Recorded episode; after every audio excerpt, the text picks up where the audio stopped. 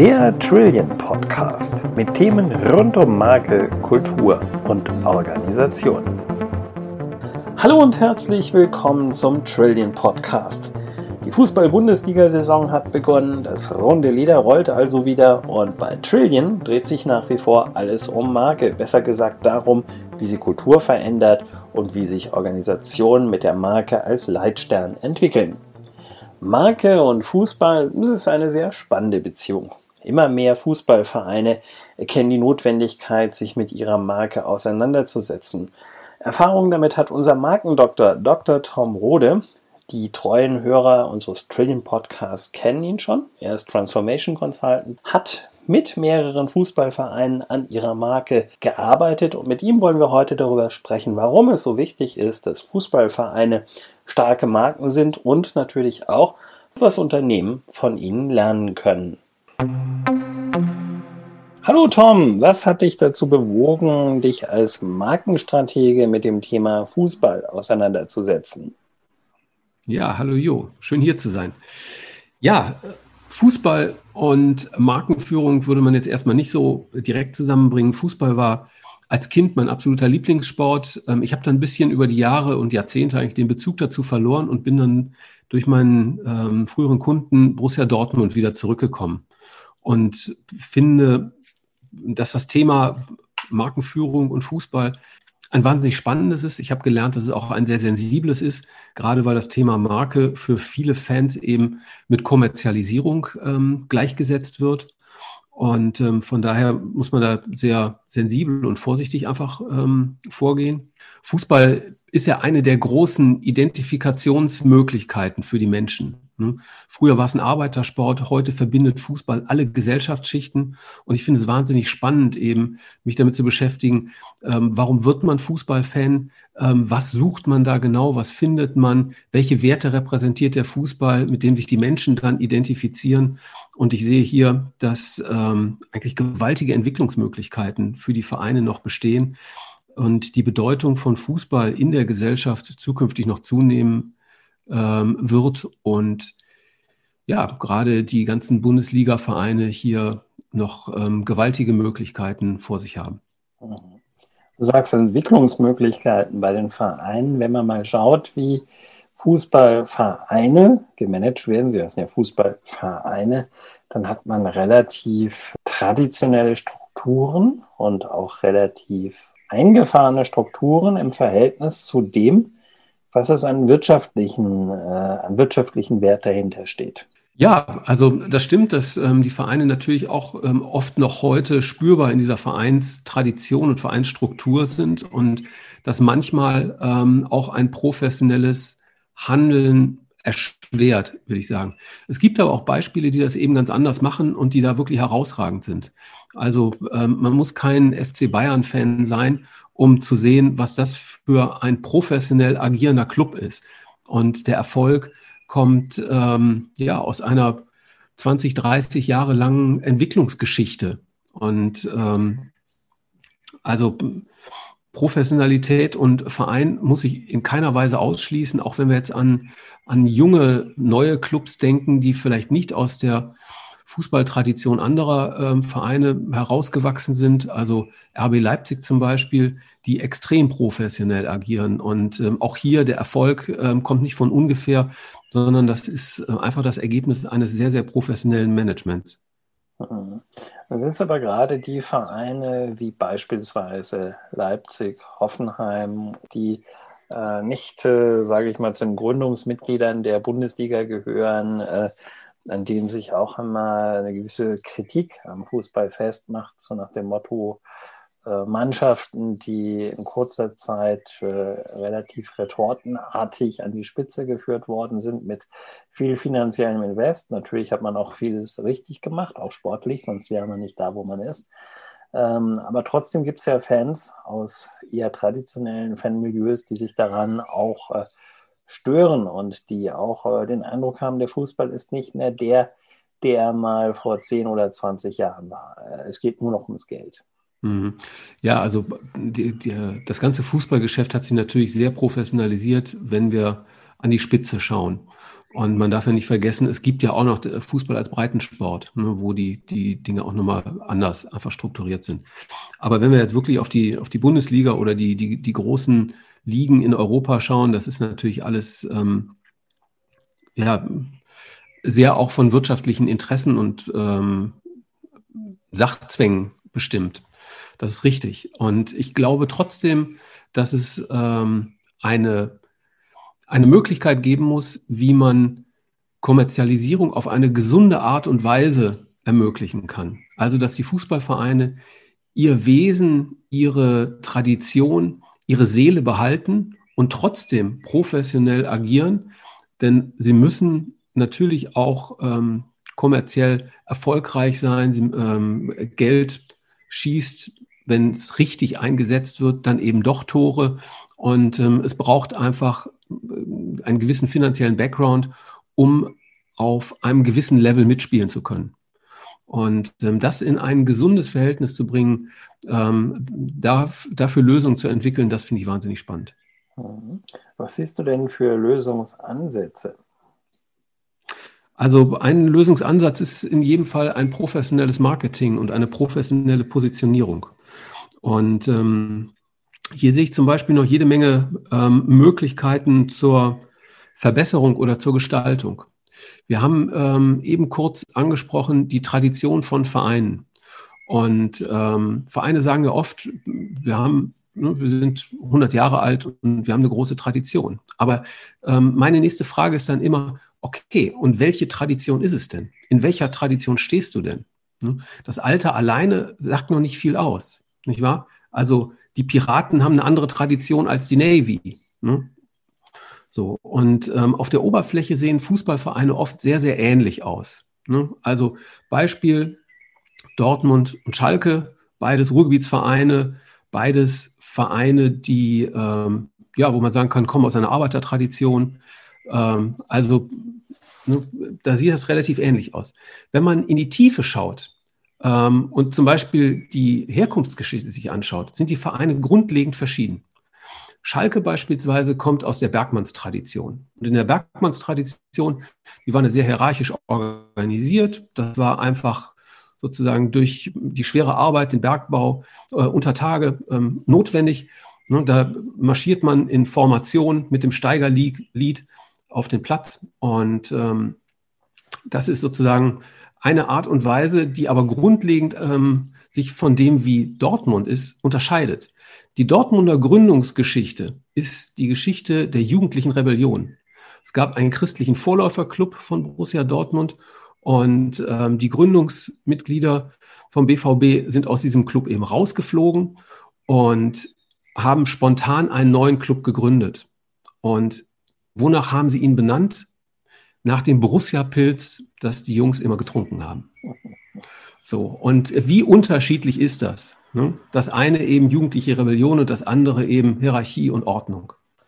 Und ähm, das rauszuarbeiten und fürs Marketing verfügbar zu machen, darin sehe ich eine riesige Chance. Und ich glaube, dass ähm, ja, Positionierung wird ja oft so als die Königsdisziplin im Marketing ähm, bezeichnet. Und ich sage immer, es ist der stärkste Erfolgshebel, ähm, den das Marketing hat. Denn hier wird sozusagen der Rahmen gesetzt, wie eine Leistung oder auch ein Verein wahrgenommen wird. Und das macht dann auch eben den Unterschied, ob ich bereit bin, für eine Flasche Mineralwasser sechs Euro zu zahlen oder auch nur ein. Ja, oder ob ich bei Starbucks für eine Tasse Kaffee vier Euro ausgebe, die ich bei Chibo für zwei kriegen würde.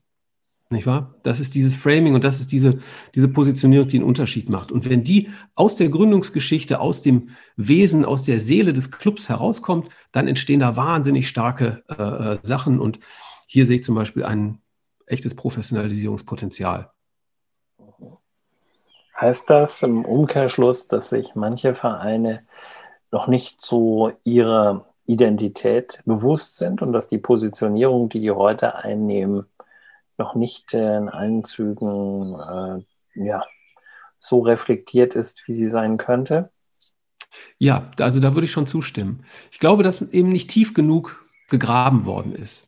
Da ist man dann eben stehen geblieben und zu sagen, also, dass man sagt, wir haben eine lange Tradition, das ist unser Kern, wir sind ein Traditionsverein. Ja, sind sie, sind aber andere auch. Also ich vergleiche das manchmal so, wenn ich einen Menschen beschreibe, dann sage ich, ja, der hat zwei Arme und zwei Beine und Kopf ne, und steht vielleicht gerade.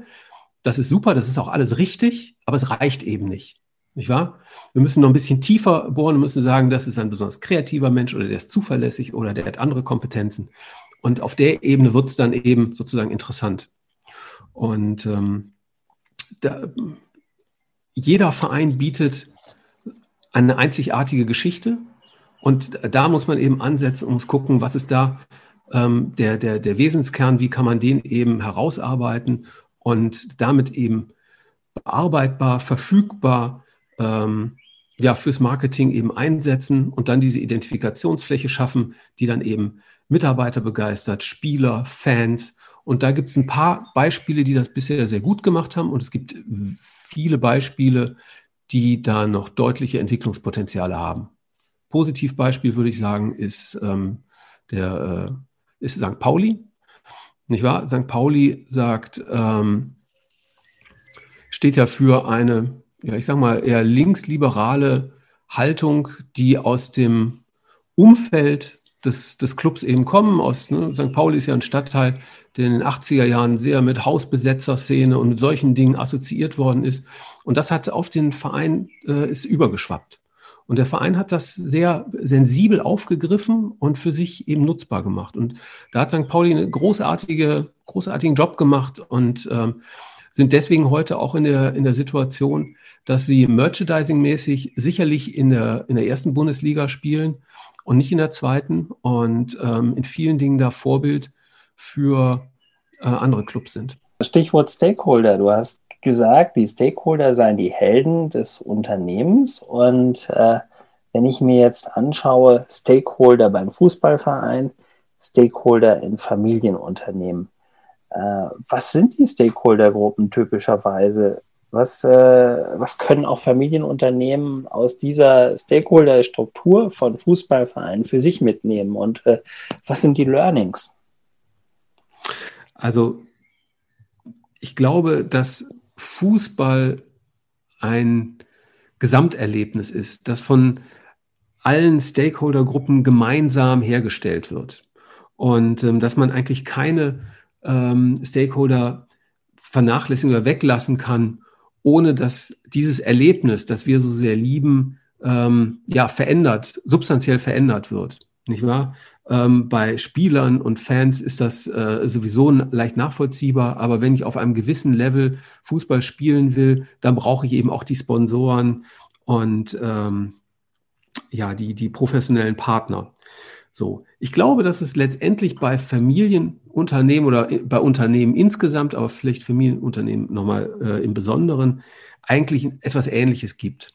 Auch hier kann ich, ähm, ist das Unternehmen wie so eine Art Gesamtwerk, das aus den einzelnen Anspruchsgruppen heraus entsteht. Also die Mitarbeiter kann ich sowieso nicht weglassen, die Familie aber auch nicht, ohne den Charakter des Unternehmens wesentlich zu verändern. So viele Unter Familienunternehmen sind ja sehr verwurzelt in der in ihrer Region, in ihren ähm, Heimatstädten, manchmal sogar Dörfern und sind oft ja auch der größte oder ein wichtiger Arbeitgeber am Ort. Und damit kann man eben halt auch diese regionale Bedeutung und Kultur nicht vernachlässigen. Auch die ist essentiell für das, was das Unternehmen hinterher leistet, erwirtschaftet, wo es beheimatet ist. Und ähm, diese Stakeholder-Gemeinschaft, die gilt es ganz sensibel zu managen und zu beachten. Und ähm, wenn man sich jetzt überlegt, ähm, jedes Unternehmen hat eigentlich eine Gründungsidee, hat einen Antrieb, was es erreichen will. Und gerade bei Familienunternehmen, die sind ja oft aus einem gewissen Gedanken oder einem gewissen Bewusstsein heraus ähm, ins, äh, ja, ins Leben gekommen. Und ähm, das kann man jetzt als Sinn, als Purpose, als Ambition oder was auch immer bezeichnen, aber das ist sozusagen dieser, dieser Nukleus. Und ähm, diese Gründungsidee, die bewahrt sich oft über Jahrzehnte, manchmal sogar über Jahrhunderte und ist wie als Kultur unterbewusst im Unternehmen nach wie vor relevant und spürbar. Und ähm, das ist etwas ganz Wertvolles, ähm, denn das ist eigentlich der Wertschöpfungskern des Unternehmens. Und um diesen Kern herum gruppieren sich die Anspruchsgruppen. Also die Kunden sowieso, aber auch die Mitarbeiter und ähm, vielleicht eben auch dann Shareholder oder regionale Stakeholder. Und ähm, die Bedürfnisse und den Nutzen für diese einzelnen Stakeholder in Einklang zu bringen, eben mit den erwerbswirtschaftlichen Zielen des Unternehmens, das halte ich für eine Erfolgsformel und äh, einen gewaltigen Erfolgshebel. Und es zeigt sich ja, dass Familienunternehmen langfristig oft viel erfolgreicher sind, als es Aktiengesellschaften oder am Kapitalmarkt gelistete äh, Gesellschaften sind. Mhm. Kann ich das so interpretieren wie Familienunternehmen, wenn ihr in 100 Jahren äh, noch genauso mitspielen wollt wie heute? Schaut mal hin, wie Fußballvereine das machen. Die haben ihre Vereinspokale irgendwo in einem Vereinslokal stehen. Die haben ihre Vergangenheit äh, sozusagen sichtbar. Die haben ein gemeinsames Bewusstsein. Die haben gemeinsame Werte. Die zelebrieren auch die Gemeinschaft. Die leben auch die Verbundenheit zu ihrer Region. Und äh, das Bewusstsein darüber, das geht aber natürlich noch ein Stück viel weiter. Es geht eigentlich dieses äh, Reflektieren, wofür stehen wir eigentlich, was macht uns wirklich groß und stark, das so mitzunehmen, auch in den Alltag, das auch mit äh, immer wieder äh, gegenwärtig zu haben, diese Heritage, dieses, dieser Ursprung, äh, der Purpose, der dahinter steckt, selbstverständlich. Habt ein gutes Bewusstsein dafür, wer ihr seid, was euch wichtig ist, welche Haltung ihr habt, was ihr erreichen wollt und schafft aus diesem Kern heraus starke Beziehungen zu allen äh, Zielgruppen, die für euch wichtig sind. Eure Mitarbeiter, eure Kunden sowieso, aber auch eben andere Anspruchsgruppen, die regionale Verbundenheit, was auch immer. Was noch so ein Phänomen im Fußball ist, ist, dass Fußballvereine oft von sehr starken Persönlichkeiten getragen werden, auf unterschiedlichen Ebenen, sei es auf der Ebene des Trainers, des Sportdirektors oder äh, des der Präsidenten. Ich werfe mal drei Namen in den Ring. Ja? Jürgen Klopp, Karl-Heinz Rummenigge, Uli Hoeneß, drei wirklich sehr äh, markante Persönlichkeiten. Wir könnten stundenlang drüber reden, jeder könnte was dazu sagen. Äh, für mich eine Metafrage, um es jetzt nicht äh, zu sehr auf in eine Einzelbetrachtung reingehen zu lassen, aber äh, diese Idee, die du geschildert hast, dass der Verein als solcher seine Identität findet, der ist ja auch in einem gewissen Struggle. Ne? In dem Moment, wo wirklich sehr markante Individuen an der Spitze eines Vereins stehen, kann es doch sein, dass die mit ihrem Wertesystem, mit der Art und Weise, wie sie die Vereinswerte interpretieren und leben, eigentlich mehr äh, steuern und lenken, als äh, das im Sinne einer strategischen Markenführung in einem Unternehmen äh, stattfinden würde. Ja, ich glaube, ähm, da sprichst du einen ganz wichtigen Punkt an. Das hat meiner Meinung nach eine wahnsinnige Bedeutung für die Außenwirkung und die, ja, das Entwickeln einer, einer Identität. Also ähm, die drei Beispiele, die du genannt hast, sind sicherlich alle sehr prägend für die Vereine. Also Jürgen Klopp vor allem dann eben ähm, hat Dortmund sehr geprägt ähm, und ähm, den, sie repräsentieren den Verein sozusagen. Sie geben dem Verein eben ein Gesicht. Und ähm, wir Menschen lieben es eben, wir, ähm, ja, uns wir vertrauen Menschen, nicht Institutionen. Wir wollen ein Gesicht haben, ähm, ein Gegenüber haben. Und ähm, deswegen, wenn sich Vereine eben dann so in gewisser Weise personalisieren, ähm, ist das total hilfreich fürs Marketing. Und ähm, ich glaube, das ist, ja, da zeigen sich dann ähm, Menschen, die persönlich Verantwortung übernehmen und sagen, ich stehe mit meiner ganzen Glaubwürdigkeit und mit allem, äh, wie ich hier bin, für das, was wir hier in diesem Verein machen. Und ich glaube, dass das ähm, in dieser Beziehung sind Fußballvereine eigentlich gute Vorbilder für Unternehmen und besonders sogar für Familienunternehmen.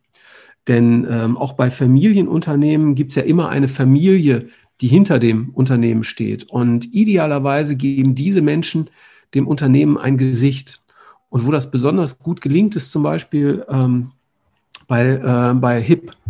Nicht wahr? Klaus Hipp erscheint in der Werbung und sagt, ich stehe mit meiner ganzen Reputation und vielleicht auch mit meinem ganzen Vermögen, das ich habe, für die Produkte, die wir hier produziert haben. Und das schafft natürlich eine, eine Glaubwürdigkeit und ein Vertrauen, das ist marketingmäßig durch reine Kampagnen so gar nicht aufzubauen. So, und ähm, deswegen spielt HIP als kleines Unternehmen auf Augenhöhe mit Giganten wie Nestle, nicht wahr? Und ähm, als Familienunternehmer habe ich eben noch eine, eine andere Bindung zum Unternehmen und deswegen auch eine andere Glaubwürdigkeit. Und ich bin halt auch langfristig im Unternehmen verwurzelt. Und ich glaube, dass hier Familienunternehmen sogar ein, eine, einen riesigen Vorteil gegenüber ähm, börsennotierten ähm, Aktiengesellschaften beispielsweise haben, die ihr Management regelmäßig austauschen und ähm, wo es eben keine Führungskräfte gibt, die mit ihrem Vermögen, ihrem Namen, ihrer Reputation eben für das einstehen, äh, was sie tun. Und das ist der Grund, warum wir Klaus Hipp kennen und den Vorstand von Nestle eben nicht. Ich behaupte sogar, dass äh, da noch viele Chancen auch für Familienunternehmen stehen, weil längst noch nicht alle Familienunternehmen diese Chance erkannt haben, das Personal Branding des, äh, der Inhaberfamilie, des Firmeninhabers äh, in Verbindung zu bringen mit dem Unternehmensbranding. Und äh, es wäre sicherlich äh, noch viel äh, mehr Wahrnehmung möglich für das ein oder andere Unternehmen. HIP äh, in der Tat ein tolles Beispiel im Wettbewerb mit Nestle. Ähm, was äh, Dazu muss man auch sagen, es muss nicht immer die Familie selber sein. Oh.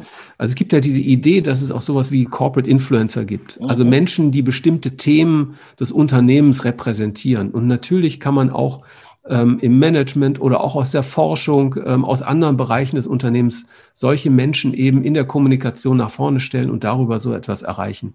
Also es steht letztendlich allen Unternehmen offen. Besonders prädestiniert sind die Familien, also die Inhaber äh, von Familienunternehmen. Ähm, aber es gibt ja auch Fälle, wo die Familie vielleicht nicht mehr so aktiv im Unternehmen ist. Und ähm, da gibt es eben dann andere Möglichkeiten, die gena genauso gut funktionieren. Mhm. Da sind wir nochmal bei einem spannenden Punkt, auch was Fußball betrifft, weil Fußballverein fühlt sich oft an wie Familie und äh, möglicherweise vom Duktus, von der Art, von, der, äh, von dem Selbstbefinden ist es möglich, dass ein Uli Hoeneß in dem Moment, wo er Präsident des FC Bayern war, den Verein aus seiner Wahrnehmung geführt hat wie eine Familie. Und vielleicht haben andere es auch empfunden. Und trotzdem ist es ja keine. Ne? Also es ist ja ein mikropolitisches Gebilde. Also äh, es gibt in solchen Vereinen auch immer irgendjemanden, der mal sagt, so jetzt ist zu viel, jetzt brauchen wir was anderes. Und so manche Hierarchien, so manche Dynastien endeten auch damit, dass der Patriarch vom Hof gejagt wurde. Ja? Und Fußballvereine sind so irgendwann kocht die Stimmung über. Was zehn Jahre gut ist, ist irgendwann nicht mehr gut und dann ist alles das, was vorher gut war, nicht mehr gut. Und äh, das heißt, es ist ja immer nur geliehene Macht, die man auch hat, wenn man in der Führung eines Vereins steht. Und äh, Dinge ändern sich. Manchmal sehr explosionsartig in solchen Vereinen. Ist das, äh, ist das auch etwas, was man als Markenstratege äh, mit äh, auf dem Radar hat, wenn man über Fußball spricht? Ja, auf jeden Fall. Denn die Leidenschaft, mit der die einzelnen Interessengruppen, also insbesondere Fans, insbesondere äh, Mitarbeiter im Verein, äh, manchmal auch Spieler, manchmal auch Sponsoren an den Verein hängen, das ist ja was Besonderes. Das gibt es ja so in, ich sag mal, in der klassischen Wirtschaft jetzt eher weniger. Und ähm, damit muss man ganz sensibel umgehen. Ähm, ich glaube, dass hier ein Schlüssel für den sensiblen Umgang und auch damit ein Schlüssel für den Erfolg eben in, äh, in dem Thema Werte liegt. Dass man eben aufdeckt, ähm, für welche Werte steht dieser Verein und äh, welche Werte repräsentieren oder für welche Werte begeistern sich alle, die sich für diesen Verein begeistern. Und ähm, dann kann man eben, ich sage mal, wertorientiert steuern und vorgehen und ähm, dann gelingt das auch. Dann entsteht diese Gemeinschaft um die Werte herum. Und ähm, das, glaube ich, ist eine sehr, sehr gute Erfolgsvoraussetzung. Ja. Das klingt nach einem wirklich guten Schlusswort auch schon. Werte gemeinsam entdecken und finden und sie zu kultivieren. Das ist also der Dauerauftrag, der sozusagen an die Fußballvereine geht. Und äh, Tom, wir danken dir, dass du uns äh, Einblicke gegeben hast in dieses spannende emotional bewegende, begeisternde, Herzblut äh, mit sich bringende Thema. Und äh, ja, wir haben, glaube ich, gesehen, es steckt viel Musik drin für die Vereine. Es steckt viel Musik drin für alle die, die diesen Sport auch lieben. Und äh, herzlichen Dank für dieses Interview. Ja, auch ich danke. Unser Podcast hat Sie inspiriert? Dann schreiben Sie uns oder lernen Sie uns persönlich kennen. Auf unserer Website trillion.com finden Sie alle Kontaktdaten. Bleiben Sie gesund, alles Gute und bis zum nächsten Mal.